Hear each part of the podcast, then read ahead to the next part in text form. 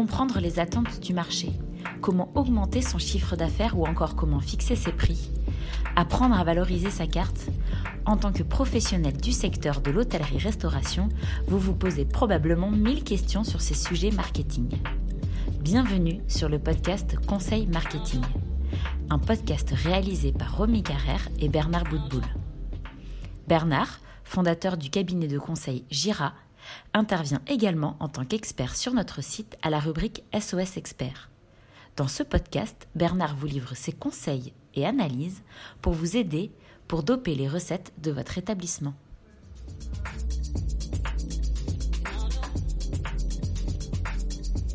Dans ce nouveau podcast, Bernard nous parle du sandwich.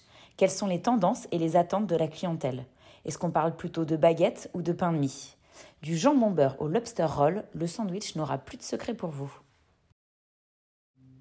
Bernard, est-ce que tu peux nous présenter euh, le sandwich en quelques chiffres et euh, peut-être euh, dire un mot sur le sandwich par rapport au burger?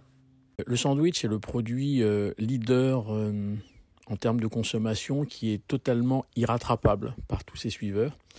Il s'en est vendu 2 milliards 600 millions en 2019. nous occultons pour l'instant les années 2020 et 2021 qui sont des années plutôt biaisées. On se repenchera sur son sur ses volumes et sur tous les volumes de produits de masse en 2022. 2 milliards 600 millions, c'est juste deux fois plus, presque deux fois plus que le burger, alors que le burger a un avantage énorme sur le sandwich, c'est qu'il est arrivé sur les tables des restaurants avec service à table dans les assiettes, ce qui n'arrivera évidemment jamais au sandwich. En 2022, euh, suite aux chiffres que tu viens d'évoquer, comment se porte la demande euh, de sandwich de la part de la clientèle?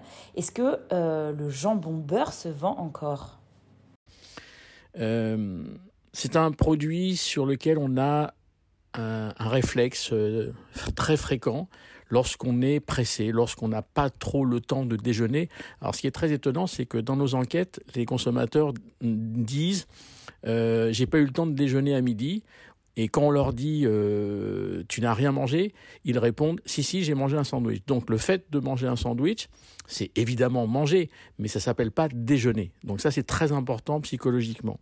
Donc quand on est pressé, on a le réflexe sandwich. On est très classique dans nos consommations parce que euh, la charcuterie et ou le fromage pèsent euh, près de 60% des, consommations de sandwich en France en termes de garniture. Deux, la baguette, qui est l'une des possibilités pain des sandwichs, il y en a bien d'autres, pèse quand même 65% des ventes. Et puis euh, la star euh, des sandwichs, le fameux jambon beurre, pèse à lui tout seul 60% des ventes pas uniquement en baguette, parce qu'aujourd'hui on a du pain de mie, on a d'autres pains qui enferment du jambon. Tu nous parles de sandwich baguette, de pain de mie et d'autres pains. Est-ce que tu peux nous en dire un petit peu plus?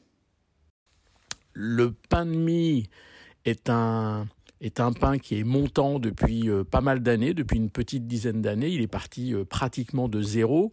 Euh, on a vu arriver des Sodebo et des Donuts dans la restauration rapide, mais surtout dans la GMS, et puis plus récemment, depuis pas mal d'années, une enseigne comme Prêt à manger, euh, l'ancienne britannique prête à manger nous a amené un pain de mie de très haut niveau, etc.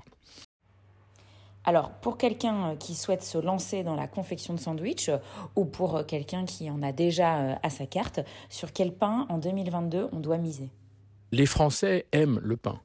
Mais j'aurais tendance à dire que les Français aiment les pains. Et plus on diversifiera les pains, plus on ira dans le sens de ce qu'attendent les Français. Bernard, j'ai une dernière question sur euh, ce sujet du sandwich pour compléter euh, la présentation. Est-ce que tu pourrais nous parler des tendances euh, sur ce marché du sandwich? On connaît le traditionnel jambon beurre, on a vu apparaître le lobster roll, plus récemment les sandwichs au pastrami, hot dog, etc. Est-ce que tu peux nous dire un mot sur la tendance actuelle? J'en vois six.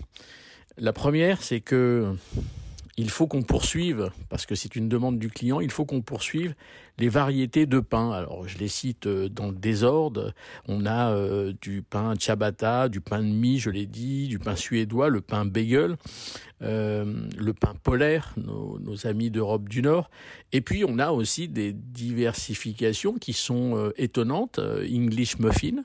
Et puis euh, il y a quelques années, il y a une enseigne qui a euh, transformé le pain euh, et a remplacé le pain, pardon, avec de la pâte à choux, pâte à choux salée, bien évidemment.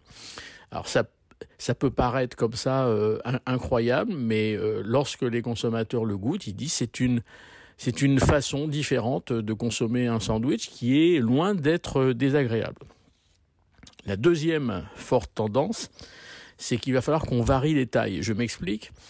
Euh, le consommateur aujourd'hui se plaint de plus en plus qu'on lui impose la taille d'un sandwich. Et euh, ça me fait penser à une expérience qu'on a menée euh, à Tours avec un boulanger à qui on a dit est-ce que tu peux faire une baguette d'un mètre vingt ou un mètre cinquante? Et on a fait un, un, mètre vingt de jambon beurre, un mètre vingt de, de, de mixte euh, ou de fromage et on dit au consommateur combien vous en voulez. Et on fait ça à la manière euh, euh, des charcutiers ou des bouchers et on vend ça au poids. Et là, c'est le consommateur qui décide la taille du sandwich et il peut même d'ailleurs choisir deux ou trois petites tailles pour, pour effectivement consommer et tester des garnitures différentes. La troisième grande tendance, c'est la montée en gamme du sandwich. Alors, euh, on a parlé à une époque du sandwich SNCF, je pense qu'on en est largement sorti, et jusqu'à ce que des grands chefs s'emparent de ce produit, je pense notamment à Eric Fréchon euh, à la gare Saint-Lazare dans son concept Lazare, qui vend un sandwich à 8,50 euros. Euh, je pense à Amandine Chéniaud, qui a créé le Twitch. Enfin bref, on a des chefs aujourd'hui qui ouais, sublime le sandwich, monte en gamme à un très très haut niveau le sandwich, ce qui entraîne d'ailleurs tous les acteurs derrière vers une montée en gamme. Quatrième grande tendance, il faut qu'on poursuive euh, à mettre de la très bonne protéine, je dis bien, entre deux morceaux de bon pain. Alors ça paraît simple ce que, ce que je dis là, mais c'est la disparition progressive du fast-food malbouffe, c'est la disparition progressive de ce fameux sandwich SNCF qui est devenu maintenant euh, totalement passéiste parce que dans les trains on commence à avoir du bon sandwich. Donc je répète, hein, continuez à mettre de la très bonne protéine, donc un sourcing important entre deux morceaux de pain et on pourra le vendre à un prix supérieur qu'on le vendait hier. Cinquième grande tendance, c'est que on commence à dévier le produit sandwich. Je m'explique, je pense notamment au lobster roll. Euh, vous savez, ce pain euh, de très haute qualité euh, brioché dans lequel on met un effiloché de homard cuisiné. Enfin bref, ce sont des produits de très très haut niveau, mais c'est vraiment une déviation du sandwich. Ça a l'air de plaire. C'est évidemment hors norme en termes de prix, mais ça a l'air de plaire. Donc ça veut dire que on peut se permettre de dévier le sandwich sans franchir évidemment trop de limites. Il y a d'autres produits qui ont franchi des limites. Je pense notamment à la pizza qui a été faite en cône, les gens n'en veulent pas. Je pense notamment à la crêpe qui a été roulée, les gens ne veulent pas. Euh, les Français sont assez classiques et ont un respect énorme de, de nos produits traditionnels. Donc la déviation du lobster roll est acceptée. Il ne faut pas aller trop loin dans la déviation d'un produit que l'on aime. Et puis la sixième euh, grande tendance, c'est qu'on pose souvent à Gira la question qui est quel est le prochain produit euh, après tous ces produits euh, de masse euh, qui sont à base de pain, je pense au bagel, je pense au sandwich, je pense au burger, au kebab, enfin bref, tout ce qui est à base de pain. Alors il y a eu des tentatives sur le hot dog. Le problème du hot dog, aussi qualitatif qu'il soit, c'est qu'il ne fait pas office de repas. C'est ça son problème de hot dog.